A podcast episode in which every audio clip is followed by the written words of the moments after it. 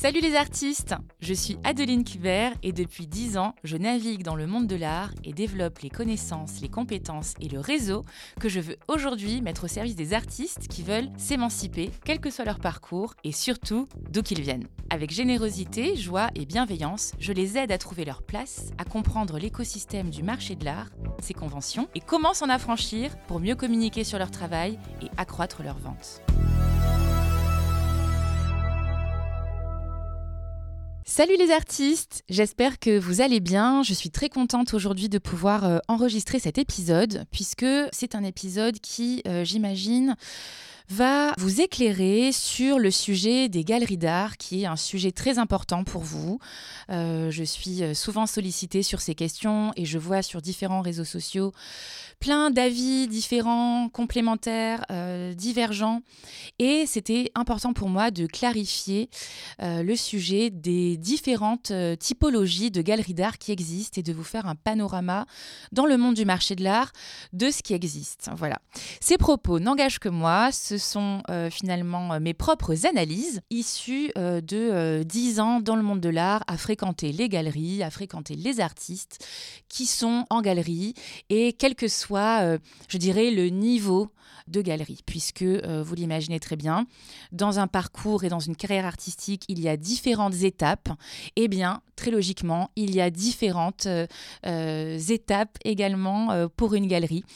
quand on commence, quand on est galerie, on est une galerie émergente.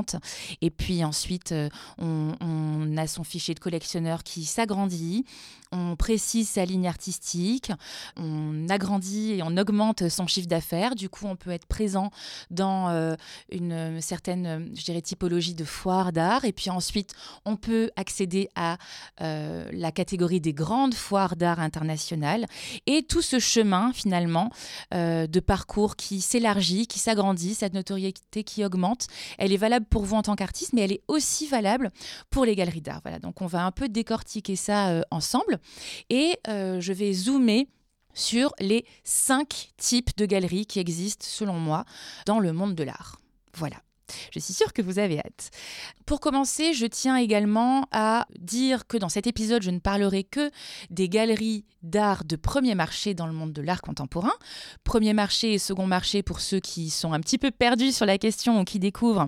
Eh bien, les galeries de premier marché vendent pour la première fois des œuvres d'art euh, qui appartiennent euh, aux artistes qui en sont euh, les producteurs et les productrices, pour la première fois finalement sur le marché de l'art. Ce sont ou des nouvelles productions ou des œuvres qui sont vendues bah, pour la première fois. Alors que dans le monde des galeries d'art de second marché, on parle de revente d'œuvres d'art qui ont déjà été achetées sur le marché donc primaire, grâce par exemple à des ventes aux enchères ou à des transactions entre marchands ou entre collectionneurs privés. Voilà.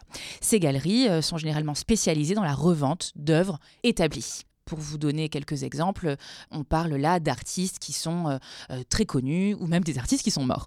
Alors que euh, dans le monde du marché primaire, dans le premier marché, ben, il y a souvent des artistes qui sont avec une volonté d'émerger, d'accroître leur parcours, dirais, d'artistes et des artistes évidemment vivants. Hein, c'est quand même un peu plus pratique. Donc voilà, je ne parlerai que euh, des galeries de premier marché euh, dans le monde de l'art contemporain. Commençons euh, par le haut, je dirais, de la pyramide, avec les galeries internationales de très grande renommée. Je vais citer volontairement aucun nom pour que vous, vous puissiez faire euh, l'exercice et euh, noter de votre côté, au fur et à mesure de l'épisode, les galeries qui vous viennent à l'esprit et vous verrez que voilà, vous aurez peut-être quelques surprises et que vous découvrirez peut-être des niveaux que vous n'aviez pas encore imaginés. J'espère qu'on pourra tout décrypter ensemble grâce à cet épisode. N'hésitez pas à m'écrire après sur les réseaux sociaux pour me donner votre avis. Donc, le haut de la pyramide, les galeries internationales de grande renommée. Ces galeries, on les reconnaît à quoi? On connaît très souvent, euh, je dirais, le CEO ou euh, la CEO de cette galerie. C'est souvent une image euh, publique, cette femme ou cet homme qui est à l'initiative ou qui gère d'une main de maître ou de maîtresse cette grande galerie d'art de grande renommée. On voit cette galerie dans les grandes foires internationales comme Paris Plus, Art Basel, la TEFAF, Freeze Art Fair, voilà pour les plus connus en tout cas, celles qui me viennent comme ça spontanément à l'esprit. Et ce sont généralement des galeries d'art qui ont des très grands espaces dans les grandes capitales européennes ou dans euh, d'autres continents, euh, aux États-Unis, en Asie, par exemple. Voilà, ça pour moi, c'est une je catégorie très importante dans le monde des galeries d'art contemporains de premier marché. Ensuite, il y a ce que j'appelle moi hein, euh, des galeries de haut niveau. Et les galeries de haut niveau, elles sont différentes des galeries d'art internationales de grande renommée, à mon sens, parce qu'elles sont plus discrètes dans leur communication. On les connaît moins, on voit moins le personnage ou euh, euh, voilà la tête de proue dans les médias ce sont des galeries qui sont tout autant, euh, je dirais, pointues que les galeries internationales de grande renommée, mais avec des notoriétés plus faibles, et des artistes qui sont également un peu moins connus, euh, moins médiatisés que les galeries euh, et les artistes qui appartiennent à la catégorie des, voilà, comme j'appelle, internationales et de grande renommée. Mais ce sont des galeries qui sont de très haut niveau, où il y a énormément aussi de chiffre d'affaires qui est brassé, avec des œuvres d'art de très grande qualité, des collectionneurs euh, vraiment premium, mais simplement, voilà, elles sont plus discrètes. Elles sont aussi sur les grandes foires que j'ai citées tout à l'heure, hein, les foires de grande renommée. Et selon moi, voilà, il, manque finalement que euh, un capital euh, communication et notoriété pour arriver à la cheville des grandes galeries internationales de grande renommée. Ensuite, il y a les galeries d'art de taille moyenne qui, elles, ont également une ligne artistique extrêmement bien définie, leur pool d'artistes. Elles participent également à des foires, mais à des foires qui sont, je dirais, en dessous des grandes foires euh, que j'ai pu citer tout à l'heure, comme euh, voilà les plus connues, les grandes foires internationales, mais qui existent quand même. Hein. Euh, il y a des foires internationales qui sont, par exemple, en Espagne ou même en France, comme Art Paris, qui sont plus petites, presque tout autant médiatisé, mais quand même euh, avec un autre comité de sélection et une autre envergure que euh, les foires euh, de très grande renommée internationale que j'ai pu citer tout à l'heure. Mais elles existent. Il y a aussi de, nombreux collectionneurs qui poussent les portes de ces foires-là pour acheter. Il y a aussi des œuvres d'art extrêmement diversifiées, des très belles propositions et beaucoup de ventes également dans ces foires, je dirais, un peu plus, un peu plus intermédiaires. Et ces galeries d'art, finalement, qui sont, euh, voilà, euh, je dirais, dans un niveau encore en dessous des galeries internationales ou de celles qui sont encore haut niveau, eh ben, elles prennent la place dans euh, ces foires d'art-là pour être visibles et pour agrandir leur cercle de collectionneurs, pour continuer à montrer les œuvres d'art de leurs artistes à d'autres publics par ce biais. Ensuite, vous avez des galeries qui sont encore plus petites, qu'on pourrait classer de galeries euh, émergentes, qui ont euh, moins d'années d'expérience que les galeries euh, de taille moyenne, peut-être une équipe aussi un peu moins importante en interne, hein, dans la gestion de la galerie, mais qui s'accrochent, qui ont quand même un fichier de collectionneurs, peut-être aussi parfois des investisseurs, comme toutes les autres hein, d'ailleurs, et qui développent la notoriété, cherchent des artistes à faire entrer dans leur écurie d'artistes, si je peux le dire comme ça. Voilà, ces galeries émergentes. Elles sont un peu comme euh, des jeunes entreprises. Elles bataillent pour rentrer dans le monde du marché, être connues, avoir des artistes de qualité et séduire de plus en plus de collectionneurs. Donc, dans cette grande catégorie euh, euh, qui, englobe toutes les familles voilà, que je viens de vous citer, eh ben, on, doit se dire, quand on est artiste, que on doit avoir la patience de gravir, entre guillemets, les échelons pour partir peut-être d'une galerie émergente et un jour potentiellement arriver à euh, intégrer une grande galerie internationale de grande renommée.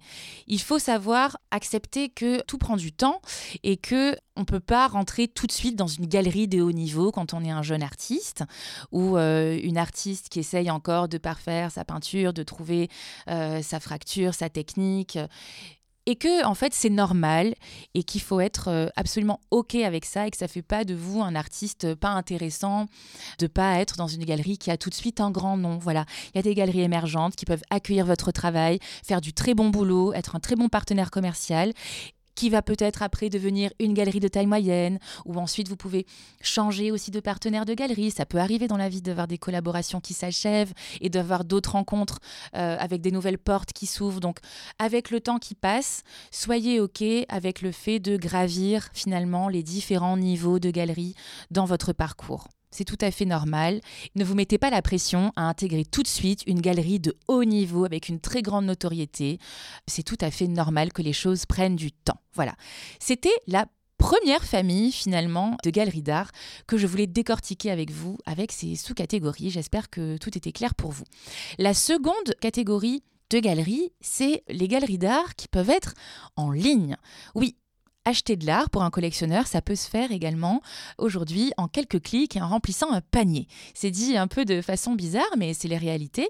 Je crois que Asper ont été euh, finalement les premiers sur le marché euh, il y a une dizaine d'années, suivis de près par d'autres acteurs comme euh, Artistix, comme Singular et, bien d'autres qui complètent finalement cette proposition de galeries d'art en ligne où le, même, le système est le même. Hein. Il y a une commission qui est prise par la galerie qui est dématérialisée et puis une proposition d'artiste qui est proposée aux acheteurs qui sont finalement des internautes. Concernant ces galeries en ligne, évidemment, comme son nom l'indique, euh, vous n'allez pas avoir d'espace physique où euh, les gens vont pouvoir s'approcher de votre tableau et regarder la matière, les détails. Oui, effectivement. Néanmoins, ça reste quand même une galerie d'art en ligne dans la mesure où votre travail est quand même montré, certes par une interface visuelle qui sera à travers un écran d'ordinateur ou un écran de smartphone, mais euh, les acheteurs sont quand même là. On le voit, hein, le, panier moyen dans le marché de l'art, de l'art en ligne ça augmente d'année en année. Ça n'a rien de nouveau, ça a commencé déjà il y a bien longtemps. Euh, je crois que c'est Nathalie Obadia qui euh, disait qu'elle vendait énormément via juste son, site web avant même que les plateformes n'existent. Même si, voilà, je pense qu'il y avait une histoire aussi de collectionneurs fidèles qui connaissaient le travail des artistes et qui avaient tellement confiance aussi en la galeriste que les transactions et les achats pouvaient se faire de façon dématérialisée. Mais euh, la transformation digitale a montré que euh, l'acheteur d'art est aussi très à l'aise, ou même l'amateur d'art d'ailleurs, est très à l'aise avec l'idée euh, d'acheter une œuvre, sculpture, peinture, dessin et autres, via, via un canal de vente qui est uniquement sur Internet. Donc effectivement, si votre objectif c'est d'être montré en galerie pour briller en vernissage avec une coupe de champagne et accueillir vos amis, vos familles et montrer à 300 160 degrés l'ensemble de vos toiles, la galerie d'art euh, en ligne ne sera pas euh, celle que vous préférez. Mais si vous voulez euh, ajouter un canal de vente pour vendre davantage vos œuvres, eh ben voilà, c'est une typicité de galerie d'art il ne faut pas l'oublier. Troisième catégorie, les galeries d'art qui sont associatives. Des associations euh, prennent en charge euh, parfois la représentation d'artistes dans des lieux qui sont euh, ou fixes ou itinérants et mettent en avant des œuvres lors de solo shows ou d'expositions collectives auxquelles des collectionneurs sont conviés régulièrement. Voilà, c'est pas parce que le statut est associatif que le travail et le partenariat artiste-galeriste ne peut pas être gagnant.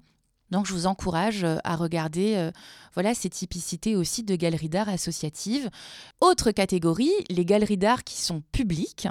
Oui, vous pouvez euh, arpenter les rues des villes parfois et tomber nez à nez avec une galerie qui voilà a un très bel espace, vous appâte et vous allez vous dire ah mais c'est fabuleux, moi j'aimerais bien être présenté dans, dans, une galerie comme ça, je vais rentrer puis je vais déposer mon portfolio et puis voilà ça va se passer ainsi. Parfois, euh, les galeries d'art sont gérées directement par les villes et euh, ne peuvent pas euh, je dirais, euh, être chapeauté que par une seule personne qui va choisir des artistes. Parfois, il y a des comités derrière où euh, il doit y avoir euh, sélection, dépôt de dossier, avec une étape un petit peu plus administrative que dans les galeries d'art privées plus classiques que j'évoquais précédemment dans l'épisode. donc, n'hésitez pas à enquêter parce que derrière des belles vitrines, des murs et un bel accueil, peut se cacher finalement euh, différentes euh, typicités de galeries et euh, la galerie d'art public en est une. Voilà. Donc elles sont financées par les villes et généralement voilà, ont une très longue liste d'attente d'artistes qui souhaitent être intégrés et être proposés par euh, ces galeries d'art. Voilà, mais évidemment, tentez votre chance, entrez et euh, qui ne tente rien euh, n'a rien. Voilà.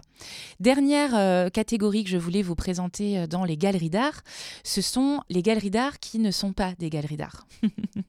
et celles-là, je suis sûre que vous les avez malheureusement rencontrées sur votre parcours ce sont euh, des lieux qui sont euh, privés, ce sont des lieux qui sont privatisables et qui se cachent derrière une étiquette de galerie d'art et donc qui trompent un peu euh, en tout cas au premier abord pour certains et certaines, sur la marchandise. C'est-à-dire qu'une galerie d'art n'oubliez jamais que euh, c'est un commerce qui est dirigé par une personne qui s'engage à proposer un espace dans lequel les collectionneurs vont pouvoir entrer et euh, tomber amoureux d'une œuvre d'art qu'ils vont pouvoir acheter et dans lequel vous aurez euh, du conseil, de l'accompagnement, un service aussi hein, de transport, d'assurance, parfois d'encadrement. Et surtout là où le galeriste ou la galeriste s'engage à défendre son artiste sur le plan euh, voilà du travail artistique. Il va y avoir de la part du galerie et du galeriste euh, de la recherche, euh, un travail de communication pour vraiment promouvoir les artistes qui seront représentés au sein de la galerie.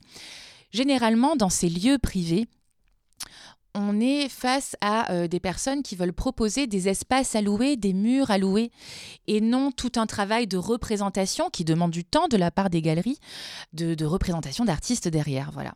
Donc méfiez-vous de ces lieux qui euh, se cachent parfois derrière le nom de galerie d'art. Méfiez-vous euh, de tous les call for artists, de tous les appels à artistes pour une galerie. Généralement, une galerie d'art, elle va vers les artistes qui l'intéressent, elle va vers les artistes qui ont euh, des valeurs communes et une ligne éditoriale euh, qui est euh, cohérente. Les galeristes et les, professionnels du monde des galeries d'art vont dans les ateliers, vont à la rencontre des artistes, vont dans les résidences et les, et les lieux où la création vibre elles n'ont pas besoin de poster sur les réseaux sociaux ou sur Internet un appel à projet ou un appel à portfolio, je dirais, d'artistes. Méfiez-vous de cela. Les galeries vont venir à vous. Les galeries vont être réceptives à un portfolio que vous allez déposer, à une rencontre. Elles vont venir dans vos studios visites, mais elles ne vont pas forcément proposer comme ça euh, un appel à candidature. Voilà. Alors que les lieux privés, ont tout intérêt à proposer ces appels à candidature, puisque en fait, en tant qu'artiste, vous êtes des clients potentiels. Et encore une fois, il n'y a pas de mal à ça. Euh, si vous êtes un artiste en début de carrière ou que vous souhaitez euh, développer votre carrière d'artiste et que vous n'avez ni une galerie émergente, ni une galerie de taille moyenne, ni une galerie de haut niveau et encore moins une galerie internationale derrière vous, Posez-vous la question, peut-être que vous avez intérêt à privatiser un lieu qui serait votre galerie d'un jour ou votre galerie de une semaine ou votre galerie de un mois, selon les moyens que vous avez. D'accord? Il n'y a pas de mal à ça. Simplement, certaines euh, s'y prennent un peu mal et, comme je vous le dis, trompent un peu sur la marchandise et du coup, c'est un peu maladroit de leur part de se présenter comme ça parce qu'en fait, ça ne génère chez vous que de la frustration et que de la colère et vous n'avez pas envie de jouer le jeu. Et c'est tout à fait normal. Donc, moi, j'ai envie de, vous dire, posez-vous la question euh, de ce que vous cherchez, vous, euh, aujourd'hui. Posez-vous la question de là où vous en êtes dans votre parcours d'artiste et de ce à quoi vous pouvez prétendre. Posez-vous la question des investissements que vous êtes prêt à faire pour montrer votre travail et poussez la porte de toutes ces galeries. N'hésitez pas à rentrer en interaction avec euh, celles et ceux qui se trouvent à l'intérieur. Vous n'êtes pas obligé toujours de vous présenter en tant qu'artiste euh, non plus. Jouez les clients mystères, euh, amusez-vous, posez des questions surtout. Et dernier conseil, intéressez-vous aux galeries. Intéressez-vous aux lignes artistiques, intéressez-vous aux différents artistes qui sont représentés par ces galeries. Euh, est-ce que ce sont des artistes euh, français? Est-ce que ce sont des artistes étrangers? Si oui, de quel coin du monde? Qu'est-ce que défendent ces artistes? Quelle est euh, l'esthétique qui est défendue par les galeries, quels sont les médiums qui y sont présentés? Ne soyez pas à côté de la plaque si vous voulez vous présenter à certaines galeries qui vous intéressent. C'est très important de savoir qui vous avez en face de vous. Et encore une fois, soyez patient et patiente. J'espère que euh, cet épisode vous aura éclairé sur euh, les différents types de galeries d'art qui existent. Et n'hésitez pas à me partager vos réactions sur les réseaux sociaux, à m'écrire pour euh, me dire si ça vous a aidé ou non. J'espère que oui. À très bientôt pour un prochain épisode.